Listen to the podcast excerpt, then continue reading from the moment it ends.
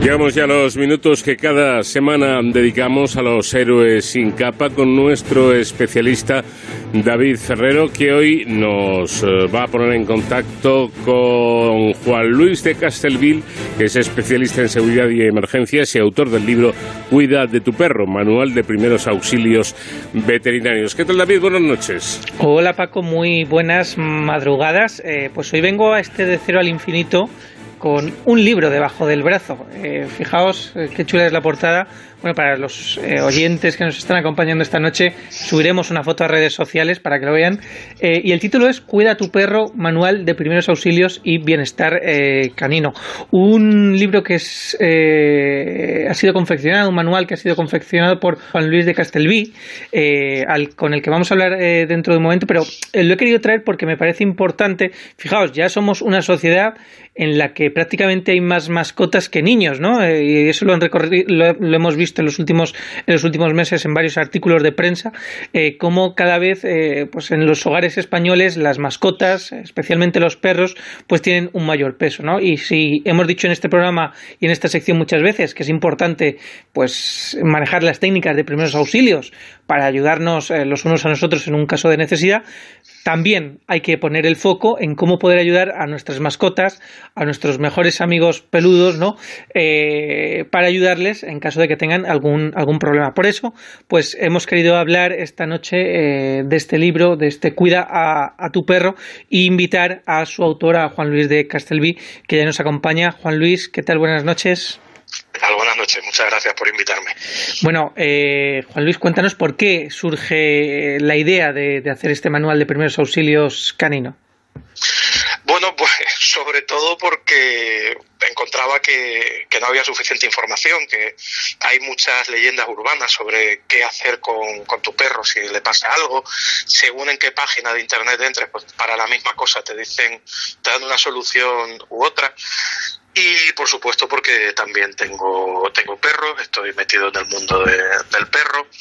Me he formado en, Francia y en Bélgica en primeros auxilios para, para perros. Y, quería tener una herramienta para mis propios cursos y para cuidar a, a mi loba, que pobrecita ya en paz descanse, pero pues, fue una perra que tuvo muchos problemas de salud y me tuve que encargar mucho de ella y decidí que estaría pues muy bien compartir ese conocimiento y conseguir actualizar eh, toda esta información y tenerla centrada en un sitio y compartirlo con todo el mundo. ¿no? Y vamos, de hecho el libro es benéfico. Eh, los, beneficios son para dos organizaciones, la ONG Héroes de Cuatro Patas y para la Cátedra de Animales y Sociedad de la Universidad Rey Juan Carlos. Así que era pues un poco abrir ese conocimiento a todo el mundo y, y, bueno, ahora si quieres hablamos un poquito más en detalle del libro para ver cómo está dividido y, y de qué y de qué trata exactamente, pero vamos, que, que el motivo fundamental fue ese, ¿no? Poder ayudar a, a todo el mundo a que su perro esté en mejores condiciones y que si hay que ir al veterinario, pues que llegue en las mejores condiciones posibles. Eh, antes de entrar un poco en, la materia que tratas en el manual, que ahora veremos que es muy diversa, eh, el nacimiento del libro, eh, el alumbramiento, por así decirlo, eh, tú has sido el que ha aportado esa parte técnica, ¿no? Y también desde tu experiencia, pero ha contado con el apoyo de muchas personas, porque ha sido a través de un proyecto de crowdfunding y ha recibido un gran apoyo. Sí, eh, estoy muy contento porque ha sido súper súper bonito porque a través de bueno, podéis oír por ahí que tengo eh, compañía perruna también. No podía faltar. Sí este, ya es que, que, no puede evitarlo. Cada vez que hay un ruido por algún sitio tiene que, que acercarse a ladrar. Eh, libros.com es la editorial con la que he sacado el proyecto efectivamente tiene esta, este crowdfunding o micromecenazgo eh, permite que antes de que salga el libro, pues la gente que quiera apoyar tu proyecto, pues participe y, y obtenga pues distintas recompensas. ¿no? No, hoy en día, pues el libro ya está a la venta, lo puede comprar quien quiera, pero si participabas antes, pues aparte del libro te llevabas pues un cuadernillo con unos extras o que te llegara firmado por, por mí, en este caso por el autor, o varios libros por, por, con un precio especial, etcétera, etcétera. Y en, en la campaña duraba un mes y al tercer día ya teníamos eh, la cantidad necesaria para sacar el libro y al final del mes habíamos llegado casi al doble. Eh, fue una cosa eh, bárbara, sobre todo porque ese dinero va a repercutir en estas dos asociaciones que comenté antes. Y estamos hablando, pues sí, de alrededor de 300 personas que se sumaron al proyecto, que confiaron en, en mí y en lo que iba a sacar en este libro, en este manual de primeros auxilios y bienestar canino. Así que la verdad que la alegría ha sido grande, ¿no?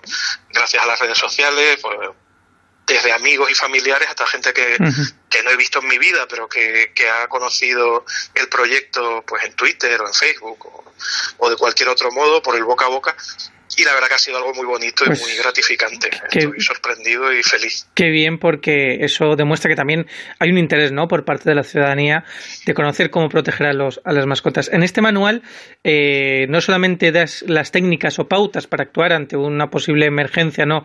de que puedan sufrir nuestros perros, sino que además pues eh, hablas desde si es mejor adoptar o comprar, ¿no? esa eh, disquisición que muchas veces nos surge. Eh, también hablas de los PPP, esos perros potencialmente peligrosos, pero luego llegamos a una parte en la que también se habla de los perros de trabajo. Es decir, que es un manual bastante completo. Sí, está dividido en, varias partes muy diferenciadas. ¿no? La primera, pues viene a ser un poco eh, la genérica, que habla de eh, qué hace falta para tener un perro, si realmente es tan importante si vives en un piso, en una casa terrera para tener perro, que no, pues lo importante es eh, las veces que lo puedes sacar y el tiempo que le puedes dedicar, ¿no? ese tiempo de calidad más que el espacio en el que vives. Eh, qué te va a hacer falta, qué gastos vas a tener, qué, importancia tienen los seguros de, salud de los perros y los seguros de responsabilidad civil.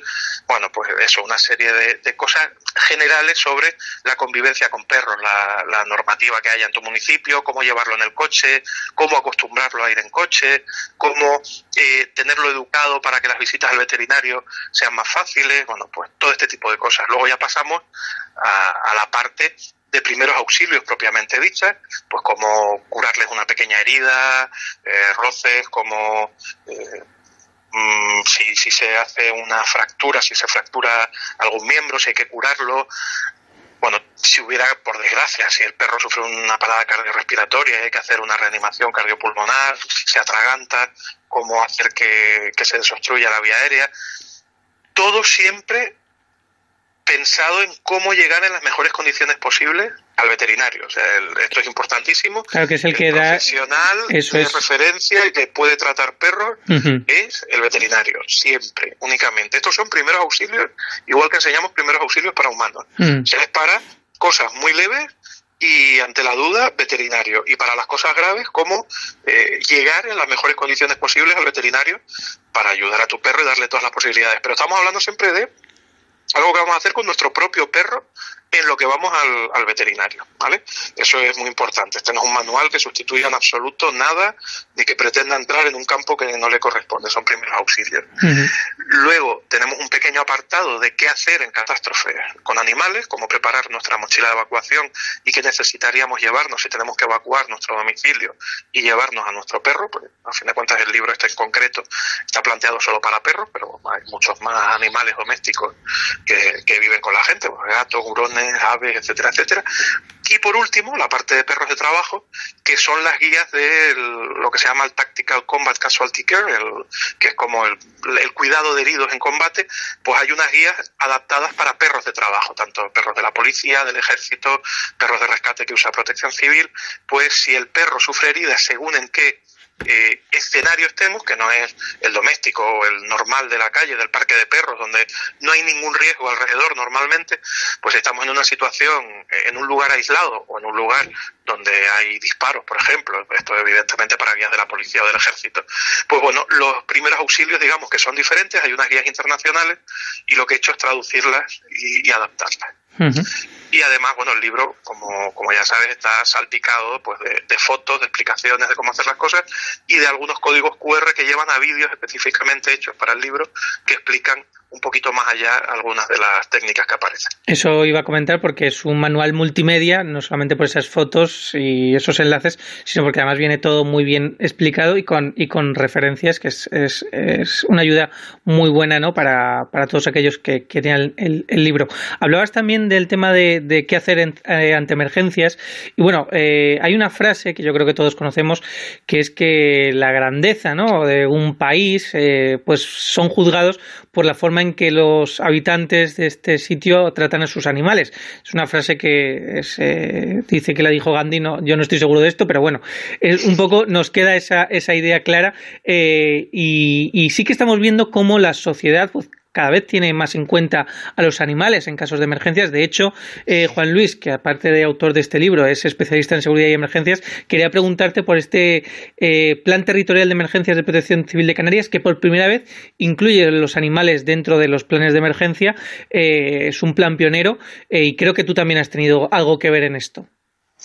Sí, eso como, como canario estoy súper feliz porque eh, Canarias es la primera comunidad autónoma que por fin incluye en los planes de emergencia a los animales, en el PLATECA, el Plan Territorial de Emergencias y Protección Civil, en el anexo 8, y, y ya es oficial, ya se ha publicado en el boletín, eh, ya está incluido en, el plan y de hecho ya se venía usando desde antes de.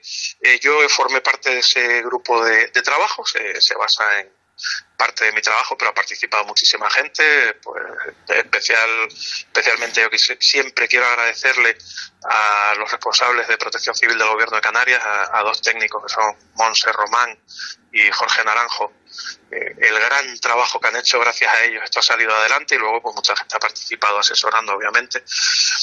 Pero la cuestión es que ya está ahí y, ¿Y qué implica esto Juan Luis que estén los pues, animales incluidos en estos planes pues mira, sin ir más lejos, ya lo hemos visto tanto en los últimos tristes grandes incendios forestales que hubo en Gran Canaria como en Tenerife, como en la erupción del volcán de La Palma. Uh -huh. Incluso antes de que estuviera aprobado, como ya estábamos trabajando en el protocolo y lo tenían, se puso en práctica.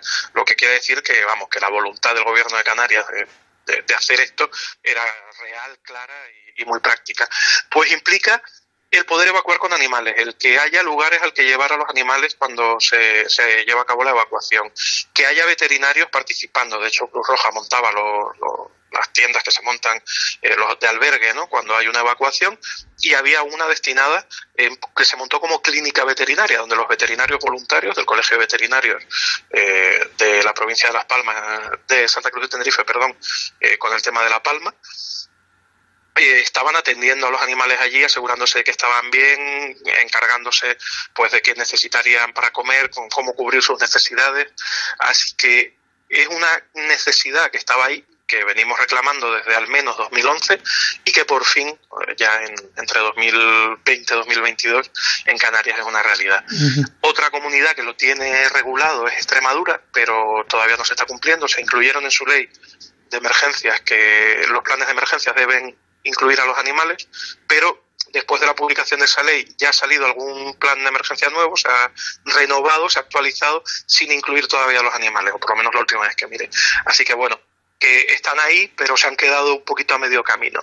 Y luego, si todo va bien, más allá de que las comunidades lo hagan por iniciativa propia, como lo ha hecho Canarias, pues si sale la ley de bienestar y protección animal del gobierno de España tal cual eh, su última, la última redacción que yo leí, pues obligará en el apartado de emergencias a todas las comunidades autónomas a hacer lo mismo que ha hecho Canarias. Mm. Así que ya sea porque lo hagan per se o porque esperen a la publicación de esta ley si llega a publicarse como está redactada actualmente, pues bueno, pronto en toda España lo tendremos. Pero al menos Canarias, desde luego, ya ha demostrado que, que, no, está, que no es un tema de papel mojado, sino que lo está aplicando directamente.